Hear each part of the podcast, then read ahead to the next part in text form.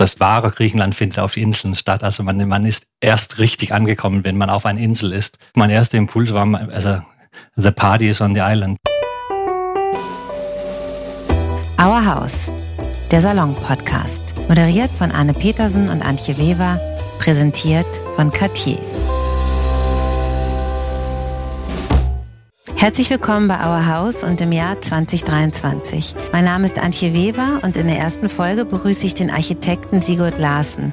Der Däne hat für andere Ferienhäuser in der Uckermark gebaut. Für sich selber hat er ein Grundstück auf einer kleinen kykladischen Insel im Ägäischen Meer gefunden.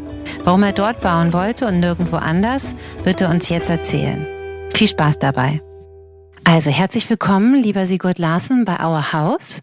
Du bist Däne, lebst seit 2010 in Berlin und hast hier dein Architekturbüro gegründet. Genau. Du hast jetzt ein eigenes Ferienhaus dir gebaut, das heißt Piperi Haus und das ist auf einer kleinen Insel in Griechenland. Genau. Sag mal den Namen. Kytnos heißt der Insel. Kytnos, genau. Warum baut sich ein Däne, der in Berlin lebt, auf Kytnos in Griechenland gerade sein eigenes Ferienhaus? Das ist eigentlich so eine lange Reihe von Zufälle, glaube ich, weil erstmal war ich lange damit beschäftigt, vielleicht eine Wochenende Haus, die ich auch vermieten könnte und so in, in Brandenburg zu bauen. Aber ich glaube, da, da kam ich vielleicht auch ein bisschen später rein, mein Alter zugrunde oder so. Irgendwie war die gute Zeit auch gefühlt ein bisschen vorbei, wo ich zumindest mit das, was ich zur Verfügung hätte, mitmachen könnte. Aber du hast eins gebaut in der Uckermark, oder? Sogar mehrere. Genau. Einmal das Haus Hedwig, was man auch mieten kann. Genau. Dann gibt's dieses Tiny House von dir was die Raus, Rauscabins gibt es ja. Und Genau. dann diese Glashaus, was das ist unser neueste, sozusagen, das mit der, mit so einem Glasdach. Das wurde erst vor ein paar Monaten fertig und dann haben wir noch ein paar in the making. Also Uckermark war durchaus eine Option, weil du ja in Berlin lebst und arbeitest. Genau, das war dieser Gedanke, Mhm. wie, wie glaube ich, alle anderen in Berlin, ähm, dass man gerne in der Nähe was haben wollen, wo man so öfter vielleicht hingehen können für kürzere Zeit. Was ich vielleicht auch festgestellt haben, ist, dass ich vielleicht nicht so wirklich ein Gartenmensch bin. Jetzt besuche ich oft Freunden, die Häuser in der Uckermark oder, oder in, in, auch in Spreewald und so hat. Und das ist ja natürlich eine Riesenarbeit. Ein, ein Garten, weil in Nordeuropa wachsen alles ja sehr gut. Das ist ja sehr grün und, und losch hier und das ist sehr schön. Das heißt aber auch, wenn man eine Woche nicht da war, dann kommt Sachen aus der Erde raus und das muss irgendwie bearbeitet werden. Und in Griechenland auf, auf einer Insel gibt es einfach nur Felsen und kleine Gebüsche, da, da gibt es keine Gartenarbeit. Also der Gedanke gefiel dir. Man überlegt ja, was ein Ferienhaus ist immer was ganz Persönliches oder auch ein persönlicher Luxus, würde ich denken. Also eigentlich war Nähe zum Wasser sehr wichtig für mich. Also ich bin, ich bin am Strand sozusagen aufgewachsen. Ich habe nie mehr als, glaube ich, 50 Meter von einem Strand gelebt äh, als Wo Kind. genau, Sigurd? Nördlich von Aarhus in Dänemark. Also ich bin in Odense geboren, in der Mitte von Dänemark auf Fünen und dann in Aarhus aufgewachsen und habe in Kopenhagen studiert. Und in Kopenhagen kann man eigentlich auch ins Wasser springen und schwimmen gehen und so weiter. In, in, ich habe in Christianshavn gelebt, äh, an, an der Hafen, wo man auch schwimmen gehen kann. Und ich glaube, dass das war, äh, ist so sehr mein Wahrnehmung von Urlaub und Pause und Erholung. Und dann war, ja, muss ein bisschen zurück in der Zeit eigentlich, weil dann gab es ja diese Dokumenta, die halbwegs in Kassel, halbwegs in äh, Athen stattgefunden hat damals. Und nachdem sind viele Galeristen und so weiter aus Berlin auch so ein bisschen in die Richtung gegangen. Ah, und, nach Athen? Genau, ja. Und Freund von mir hat dann Wohnung gesucht in Athen, war so ein bisschen neu verliebt in Athen und hat auch dadurch meine Augen geöffnet. Und von dem habe ich auch so verschiedene, also so eine Person, die man braucht für so einen Grundstückskauf, einen Anwalt und solche Dinge da Empfehlungen bekommen. Aber gleichzeitig parallel dazu hätte ich auch eine lange Reihe von sehr, sehr tolle ähm, griechische Praktikanten bei mir im Büro, die total tolle Menschen war und, und alles war immer so easy und schön mit dem. und dann war das okay, die Leute aus, Griechen, aus Griechenland sind irgendwie auch toll. Und eine von dem, die heißt Vanessa, die hat mir auch eigentlich total viel damit geholfen. Sie, sie hat Ende ihr Praktikum dann äh, bei mir gearbeitet und ihre ganzen Familie war plötzlich involviert in diese ganzen Verfahren. Also ihre, man, man braucht so einen lokalen Mensch, der irgendwie zu irgendwelche äh, Bürgeramt geht und bestätigt, dass ich ein richtiger Mensch bin und nicht so eine Art von griechische Phase und so. Also verschiedene Sachen, die man so braucht und so weiter. Plötzlich hat so enorm viele Hilfe gehabt und plötzlich war, war meine Leben voller Leute aus Griechenland oder Leute mit einem Bezug zum Griechenland. Obwohl das wirklich, glaube ich, sehr, sehr wichtig ist, das habe ich schon öfter gehört, weil die griechische Sprache ja auch so schwierig ist, dass man auf jeden Fall eine Vertrauensperson braucht, wenn man dort kaufen will. Mein zweites Mal in Griechenland war tatsächlich mit, mit, mit so einer kleine Rundreise mit einem Makler zusammen, um Grundstücke auszusuchen. Wie bist du auf diese kleine Insel gekommen? Hast du die speziell dir ausgesucht? Die Idee war eigentlich, dass man immer nach Athen fliegen kann. Ich glaube, viele andere Flughäfen in Griechenland funktioniert fast nur im Sommer oder dann muss man über Athen fliegen, um dahin zu kommen. Deswegen ein großer internationaler Flughafen war sehr praktisch in der Sinne und dann kann man ja quasi so einen Kreis drumherum machen. Und dann vielleicht auch, weil ich auf einer Insel geboren bin oder ich weiß es nicht, aber ich habe so das Gefühl, wenn, wenn man an der Festland steht und viele Inseln sehen kann, hat man das Gefühl, dass das wahre Griechenland findet auf die Inseln statt. Also man, man ist erst richtig angekommen, wenn man auf einer Insel ist. Mein erster Impuls war, also The Party is on the Island. Da, da, mhm. da, da geht's da los. genau, da will ich hin. Ich kann nicht hier stehen und, und, und Leute, andere, genau, andere Leute zuschauen, als die wegfährt mit, mit einem Boot ich will mit. so, das war natürlich auch also ein bisschen emotional, es, so ein bisschen ja, irrational gedacht. Ich habe so die erste paar Inseln da gesucht und Grundstücke mhm. gefunden und die waren dann auch so derzeit eigentlich deutlich realistischer ökonomisch für, für mich im Vergleich mit was, was in, gleichzeitig in Brandenburg stattgefunden haben. Und Dänemark war aber keine Option. Nee, also Brandenburg, so wie Dänemark. Es gibt so viele andere Leute, die ich kenne, die da Häuser haben. Wir können ja auch ein bisschen kollektiv mhm. denken. Mhm. Wenn die das haben, dann mhm. können wir ja teilen. Finde ich gut. dann kaufe nee, ich was anderes. Ich. Ich, ich, liebe auch irgendwie mit Boote zu fahren, aber ich sehe mich nicht selber als eine Person, die ein Boot haben. Aber wenn ich dann vielleicht ein Haus habe, dann können wir ja austauschen. Ja, das heißt, ich muss genau. irgendetwas haben, was andere Leute nicht haben und dann tauschen wir aus. Das Interview machen wir in deiner Berliner Wohnung. Du hast vorhin erzählt, du hast die als Student bist ja eingezogen. Ich bin in der Wohnung jetzt tatsächlich seit fast 14 Jahren. Ich bin hier mit 28 eingezogen. Und warum bist du eigentlich in Berlin am Ende hängen geblieben? Warum Berlin? Berlin, in Berlin habe ich meinen ersten Job gekriegt. Also ich habe fertig studiert in Kopenhagen und dann habe ich mir, dann war ich fertig in 2008 und da war so ein bisschen äh, äh, Panik in Kopenhagen, weil alle Büros hatten ein sehr gute Jahrzehnte hinter sich und alle Büros waren sehr groß geworden eigentlich. Also es waren ja, ein, eine Bauboom und dann kam diese Wirtschaftskrise und plötzlich auf einmal, also wir sind ja sehr, äh, wie heißt es, konjunktursensitiv in unserer Branche, das hört sofort auf, wenn irgendetwas sich verändert in der Gesellschaft, dann halten Leute natürlich mit, mit ihrer großen Investitionen zurück. Und deswegen war meine Angst zu der Zeit, dass ich ungerne Teil an Generationen sein wollte, der Schwierigkeiten haben, in der Arbeitsmarkt zu geben. So ich bin einfach angefangen, auf ein, ein größeres Areal zu suchen und dann habe ich einen Job relativ schnell in Berlin bekommen. Ich habe dich anfangs eher als Designer wahrgenommen als als Architekt, weil das die Sachen waren, die natürlich irgendwie greifbarer und sichtbarer waren. Ne? Du hast eine Küche für Reform gemacht, du hast Sofas, Regale, Stühle. Also auf deiner Seite gibt es ja auch einmal Design und Architektur. Also der Möbeldesign hat mir immer interessiert, auch während meinem Studium als, als Architekt. Das, das wollte ich eigentlich immer gerne. Das ist auch nicht so außergewöhnlich, dass ein dänischer Architekt Möbel macht. Das machen wir seit Generationen. Und es lag nah. Ja, also ich glaube, ich habe in, in einer Kunstuniversität Architektur studiert und das heißt auch, wir haben ja vor allem Entwurfsprozesse gelernt, also wie steuert man einen kreativen Prozess und ob das dann in eine kleiner oder große Maßstab dann implementiert wird, ist, ist dann weniger wichtig. Das heißt, mit der gleichen Ausbildung machen wir eigentlich alles von Möbel bis Städtebau, Landschaftsarchitektur und so weiter. Wir arbeiten sehr, sehr eng zusammen und das ist ein bisschen, glaube ich, anders, als wie das in Deutschland funktioniert. Also die Gebäude, die wir machen, da machen wir fast immer spezielle Einbaumöbel dafür oder, oder Möbelprodukte, die später dann vermarkt wird oder wieder. Also ich, das mache ich super gerne. Du hast deine eigene Küche bei dir hier in der Wohnung und bist du zufrieden? Ja. was ja, zeichnet sie allem. aus? Sigurd, was zeichnet sie aus? Ja, vorher haben wir, als wir der Wohnung renoviert hat, das war vorher ich die Küche für Reform entworfen hat, haben wir eine weiße Küche eingebaut, weil die Wände weiß sind und dann dachten wir, dann verschwindet das mehr. Und dann haben wir das ausgetauscht mit einem äh, so Anthrazit fast schwarze Küche und das ist tausendmal gemütlicher und schöner und dadurch, dass wir so große Fenster haben in der Wohnung, ist es nicht dunkel oder kleiner geworden. Sigurd, was machen deine Eltern? Wie bist du aufgewachsen in Dänemark? Also meine Eltern sind nicht Architekten. Mein Vater war angestellt in einer Bank und meine Mama verkauft alles, alle Sachen in der Küche, wenn man ein Restaurant etabliert und so weiter. Aber die Dänen haben ja alle immer guten Geschmack auf ihre Art, oder? Ja, es gibt eine große Interesse dafür aus verschiedenen Gründen. Es gibt also, wie, ich meinte, selbst, selbst in diesem sozusagen, wenn du nicht im Designmilieu groß wirst, finde ich, haben die meisten denen doch eine schöne Lampe und ein Besteck und es ist, hat so eine gewisse Ästhetik. Wie war es bei euch? Also das war, auf alle Fälle war mein Eltern auch sehr interessiert dran. Also ich bin mit vielen so Designklassikern aufgewachsen, die, die in jeder dänischen Haushalt steht. Das ist komplett normal. Wir nehmen uns selber wahr als eine Architektur- und Designnation. Das ist gar keine Ahnung, so wie Französen oder Norditalienern und ihre Mode und so weiter. Also wir, wir haben das Gefühl, das können wir und mhm. denen wissen auch, wer welches Stuhl gemacht hat und wo das herkommt, weil man das irgendwann im Leben entweder gekauft hat oder verkauft hat oder so. Also das ist, was das auch ein bisschen zum, zum Allgemeinwissen. Aber ich glaube, das ist auch, wenn, wenn man schon gemerkt hat, dass Möbeln, die meine Großeltern gekauft haben, immer noch in der Familie sind, dann sind die auch gut dann muss man es nur einmal kaufen. Das mhm. heißt, wir haben vielleicht auch so eine Investitionskultur, der heißt lieber einmal ordentlich. Und mit dieser dänischen Mentalität und der Prägung und dann die Jahre in, in, in Berlin, wie hast du dein eigenes Haus jetzt für dich entworfen? Beschreib es mal. Hat es was Skandinavisches? Äh, das, äh, jetzt haben wir viele Nachbarn. Also das Haus liegt auf so einer kleinen Halbinsel mit zehn Häusern und, und die sind alle relativ neu. Die sind innerhalb von den letzten zehn Jahren gebaut. Und es gibt noch auch ein paar, die jetzt langsam gebaut wird und so. Und ähm, jetzt haben wir auch die, die verschiedenen Nachbarn kennengelernt und die sind super nett. Und wenn die uns dann besucht hat und das Haus von innen gesehen haben, waren die alles war extrem skandinavisch innen drin. Und das sehe ich natürlich überhaupt nicht. Ich denke, ich habe das cykladischste Haus der Welt gebaut, weil es gibt überall äh, weiße Treppen und, und Einbaumöbeln und Betten und Sofas und so weiter sind aus Stein gebaut. Das machen mhm. wir nicht in Skandinavien.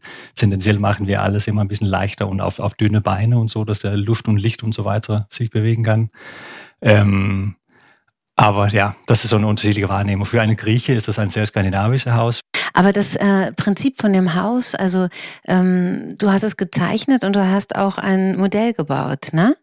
Hast du da lange jetzt, wie ist das, wenn man sein eigener Bauherr ist? Äh, nee, also was, was, was, das ist auch interessant, da muss ich natürlich auch zugeben, dass ich vielleicht ein bisschen zu wenig, oder vielleicht war das doch alles ein bisschen spontan, weil ich war so verliebt in dieses Grundstück und diese Insel, und dann habe ich mir auch mit, mit, mit, mit, mit so lokaler Architektur beschäftigt und fand diese typische Cyclades-Architektur, also weiße Kuben mit, mit weiße Treppen, alles sehr monolithisch mit mhm. Flachdächer, extrem schön. Das ist eine Architektur, was man auch in Süditalien und auf Ibiza und in Portugal findet. Es gibt so verschiedene Bereiche, wo, wo der, auch in Nordafrika.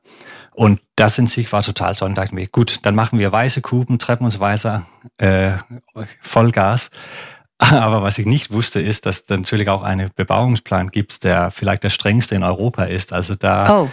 äh, vielleicht hätte ich spontan quadratische Fenster oder vielleicht auch Eckfenster gebaut, wegen der Ausblick oder was auch immer. Aber es gibt Regeln von die Proportionen, die Fenster, die Abstände von einer Ecke bis Fenster, Abstände zwischen zwei Fenster und lalala und, und Farbcodes von die Fensterklappen und so weiter. Das heißt, es war doch nicht so ganz kreativ frei, wie ich mir dachte. Und jetzt, wenn das Haus fertig ist und ich nicht diese gigantische Fenster, was ich vielleicht irgendwie intuitiv gemacht hat, weil der Ausblick so schön ist, jetzt ist der Ausblick ja sehr eingerahmt. Und ich glaube, für der Klima in das Haus und, auch das Gefühl, in das Haus zu sitzen, ist eigentlich total schön, weil du es gibt auch Terrassen und so weiter und da hast du diese volle Panorama. Dann geht man in das Haus rein und dann sieht man nur einen Teil der Ausblick. Und diese eingerahmte Ausblicke von unser Betten und äh, Sofas und so weiter, Esstisch, ist einfach extrem schön. Ich glaube, das beste Beispiel davon ist diese Villa Malaparte auf Capri, so ein sehr, sehr mhm. bekannte rote mhm. Haus. Und mhm. das hat nämlich nicht Panoramafenster, obwohl es auf Felsen gebaut sind, sondern sehr, sehr schöne kleine Fenster. Und die Bilder von innen durch diese Fenster mit so einer krasse Ausblick Richtung Felsen ist eigentlich total inspirierend. Und dann am Ende sind, lassen Beschränkungen einen ja auch kreativ werden, würdest du Genau, das ist, also, und es gibt auf alle Fälle sehr viele Regeln, die eigentlich sehr sozial gedacht sind. Es geht darum, dass man irgendwie äh, nicht äh, vor einen Ausblick oder zu viele Schatten auf die Nachbarn werfen oder, keine Ahnung, etwas überdimensioniertes baut, was, was so zu der Bausubstanz nicht passt und so weiter. Das, das finde ich so, das kann man vielleicht so kategorisieren als die soziale Regeln. Dann gibt es aber auch andere, die ich vielleicht lieber löschen wollen, weil die einfach unnötig sind. Ja, interessant. Ich meine, man kann ja auch ableiten davon, wenn man eben baut in verschiedenen Ländern, dass man natürlich sich da einlassen muss und manche Regeln machen Sinn oder man mit denen muss man sich anfreunden. Ja, ja, absolut und natürlich ist unser Haus ja nur ein Teil von einer kleinen Enklave von mehreren Häusern und insgesamt bilden die eigentlich auch ein ganz schönes Bild, weil die alle aus der gleichen Kubatur sind mit weiß, so weiße Kuben. Das, das finde ich eigentlich super. Aber ich finde es auch trotzdem eigentlich interessant, der, der Gedanke, dass man, man als Fremde kommt und eine Kultur verstehen muss und, und Regeln verstehen muss mhm. und so weiter. Und dann macht man seine eigene Version davon. Das finde ich eigentlich schon interessant. Und ja, dann entwickelt sich dadurch ja auch was würde ich mir auch wünschen, ne? also kaum Ein nicht dänischer Architekt hat was in Dänemark die letzten 300 Jahre gebaut und mit ein paar Ausnahmen von so großen Star-Architects an der, an der Hafenfront, aber so Einfamilienhäuser und verschiedene andere, davon gibt es sehr wenig. Aber das wäre schon interessant, so eine Interpretation vor Ort zu machen von was Lokales. Dieser Austausch, ein kultureller Austausch eigentlich. Mhm. Und du hast gesagt, die verschiedenen Stockwerke sind durch Treppen verbunden, die außen laufen oder innen? Also Innentreppen, Außentreppen genau. und verschiedene Terrassen. Genau, wir wollen es relativ kompakt bauen, aber man darf auch kein zweistockwerkigen Haus bauen. Und dann wollte ich auch erreichen, dass alle drei Schlafräume die gleichen guten Ausblick haben. Ich finde es ganz mies, wenn man eingeladen ist in ein Haus und da gibt es so ein super tolle Master Bedroom mit alles. oh ja, the Master Bedroom. Genau, und dann schlafen With die Gäste einfach im Keller irgendwie. und ich finde das so, ja, okay, dann kann ich vielleicht auch in ein Hotel schlafen. Also ich, ich, ich wollte einfach, dass alle, alle was Hast du das davon Genau, ja, ja, ja, absolut. Alle, alle drei äh, Schlafzimmer haben genau die gleiche äh, Ausblick und das ist so ein eingerahmter Blick Richtung eine unbewohnte Insel, der Piperi heißt. Und das ist der Name des Hauses. Deswegen. Und deswegen heißt es Piperi-Haus. Genau. Und wie weit ist es denn weg vom Meer? Das war doch auch eins von deinen Wünschen. Ja, was ist das? 50 Meter oder so. Also man kann von das Haus kann man so runtergehen auf Felsen und dann kann man von die Felsen ins Wasser springen. Und dann gibt es auf die eine Seite diese ganz kleine Halbinsel, so einen kleinen Strand, wo vielleicht die zehn Häuser eher so sind. Und dann gibt es einen größeren Strand, wo man so drei Minuten läuft oder so, so eine Treppe runter. Und das ist so ein öffentlicher Strand, wo man auch mit dem Auto hinfahren kann. Oh, das klingt herrlich. So, wir haben so ein bisschen von alles. Es gibt so verschiedene Möglichkeiten, je nachdem, wo der Wind kommt und mhm. wo die Sonne jetzt gerade ist und so kann man sich was aussuchen. Und du hast keinen Garten, um den du dich kümmern musst? Nee, es gibt nur Felsen und Gebüsche und so. Alles sehr, sehr gut. So dinosaurmäßige Pflanzen. Also eigentlich hast du dann ziemlich dein Wunschhaus dir selber geschaffen. Ja. Du bist ja gerade da gewesen. Vom Gefühl her, wann hat sich das eingestellt? Das ist dein Haus. Das erste Mal war im Mai dieses Jahr. Mhm. Und also angefangen bin ich in 2018. Das heißt, das ist natürlich auch mehrere Jahre her. Das heißt, ich, ich träume von diesem ersten Morgen, wo ich aufwache seit drei Jahre oder so davor. Also das war, ähm, das war ein riesengroßes Erlebnis natürlich, weil ich mir so darauf gefreut hat und so viel aufgebaut hat.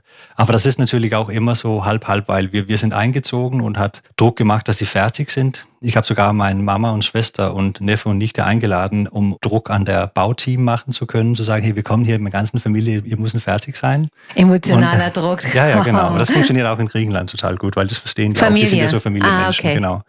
Und dann habe ich meine Familie dafür aktiviert. Und dann sind wir gekommen. Aber das heißt, es gab immer noch eine lange, lange Liste von Kleinigkeiten, die noch nicht fertig war. Und hast du schon eingerichtet? Also Handtücher, Bettwäsche? Ja, ja, das ist alles da. Hast du Bilder aufgehängt? Hattest du eine Idee von, von der Einrichtung? Der, der Bauteam sozusagen, mhm. habe hab Sofas und Betten und so als Steinblöcke mhm. gebaut, mhm. was da äh, ganz normal ist. Und dann liegt man einfach Matratzen und Kissen und so weiter drauf, die wir dann in Athen gekauft haben. Und was ist noch ein wichtiges Element? Die Küche, die Bäder, wie hast du das gehalten? Du willst es ja auch, du willst selber da sein, aber es auch vermieten, oder? Genau, also auf alle Fälle ist es so, so gemacht, dass es, man das vermieten kann. Es ist auf alle Fälle möglich. Sonst auf der Insel, wie sind eure Tage? Da seid ihr viel in dem, in dem Haus dann? Also ist das ein Haus, in dem man sich quasi den ganzen Tag, man geht schwimmen, man kommt zurück, aufhält?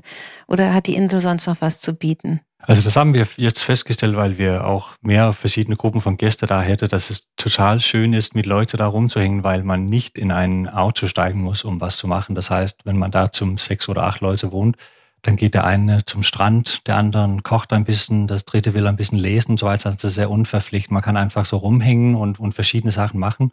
Der Haus ist nicht so groß, so man, man hat, spürt immer einen anderen, aber man, man hat viele verschiedene Terrassen und Niveaus. So man kann sich auch gefühlt verstecken. Also das, das finde ich sehr schön. Aber sonst gibt es, also im Sommer ist ja super viele Restaurants und Sachen offen. So im Winter ist, glaube ich, nur drei Restaurants offen und da wohnen nur 1500 Leute. Das heißt, das ist komplett anders im Winter.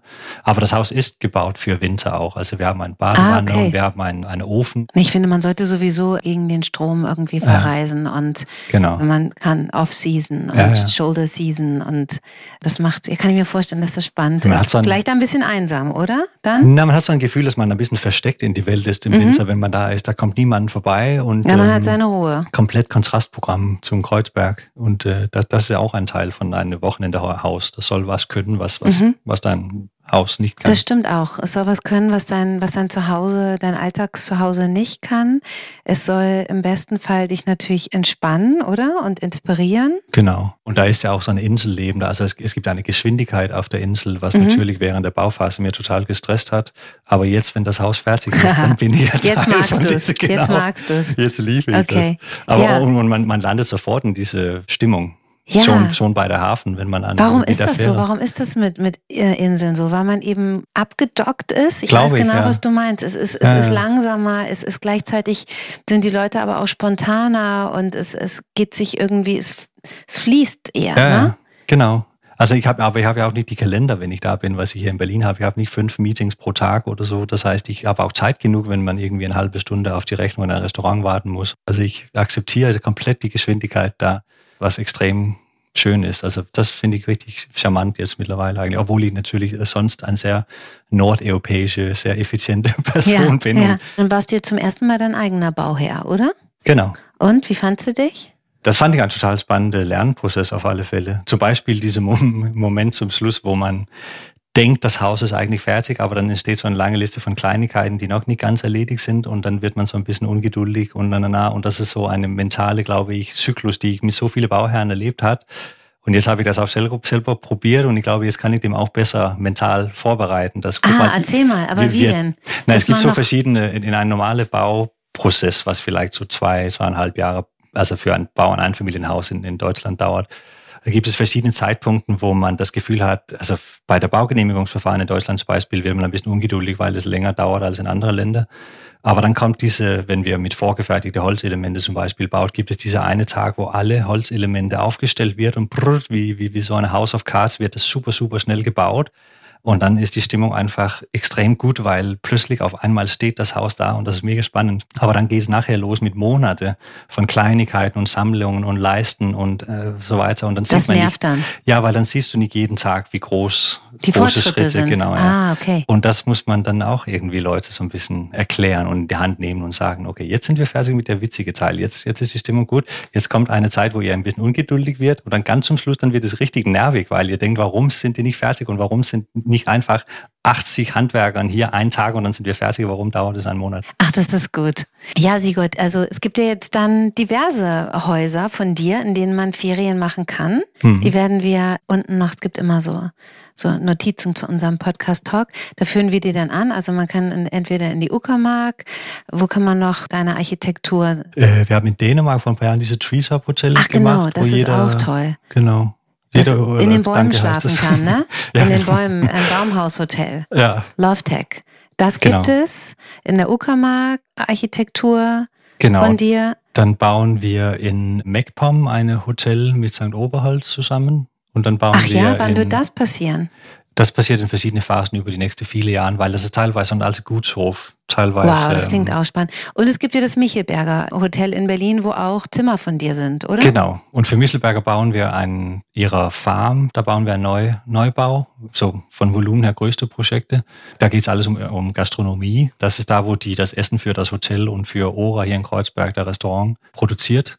Das ist so Next Level nachhaltige Landwirtschaft, regenerative Landwirtschaft. Das ist eigentlich sehr spannend und auch sehr schön. Das ist so ein Konzept, wo alle mögliche verschiedene Pflanzen gemischt zusammenwächst in verschiedene Symbiosen. Wird das nächstes Jahr fertig, das Projekt? Ah, genau. okay, toll. Und dann kannst du da hinfahren und übernachten, über Produktion von Essen lernen, mhm. Essen kochen und, und genießen und so weiter. Und, und das heißt, das ist alles sehr ja, Gastronomie thematisiert. Das ganze Gebäude besteht auch nur von Materialien, die man, man Essen kann. behandelt. Fast. Das ist so eine, ja, fast, weil das ist so backen. Okay. Gebackene Materialien, gebrennte okay. Materialien, geölte Materialien spannend, ja. und so. Genau, ja. Okay, also wenn du, du hast ganz schön viel zu tun, Sigurd. Und ja. wenn du nicht arbeitest, bist du auf Kitnos in deinem Haus. In deinem Kipiri-Haus. Ab und zu muss ich auch Familie besuchen und so, aber so viel, so viele Leute kommen auch sehr gerne mit nach Regnern. Das ist natürlich auch schön. Okay. Vielen Dank, Sigurd, für das Gespräch. Ja, danke schön. Vielen Dank an unsere Freunde von Cartier, die diesen Podcast möglich gemacht haben. Danke auch an Malakow Kowalski für die Musik Sarah Illenberger für die Illustration unseres Logos und Dennis Krüger für den Schnitt. Wenn Ihnen Our House gefallen hat, abonnieren Sie uns und empfehlen Sie uns weiter. Anne Petersen und ich freuen uns schon auf unsere nächsten Gäste und natürlich auch auf Sie.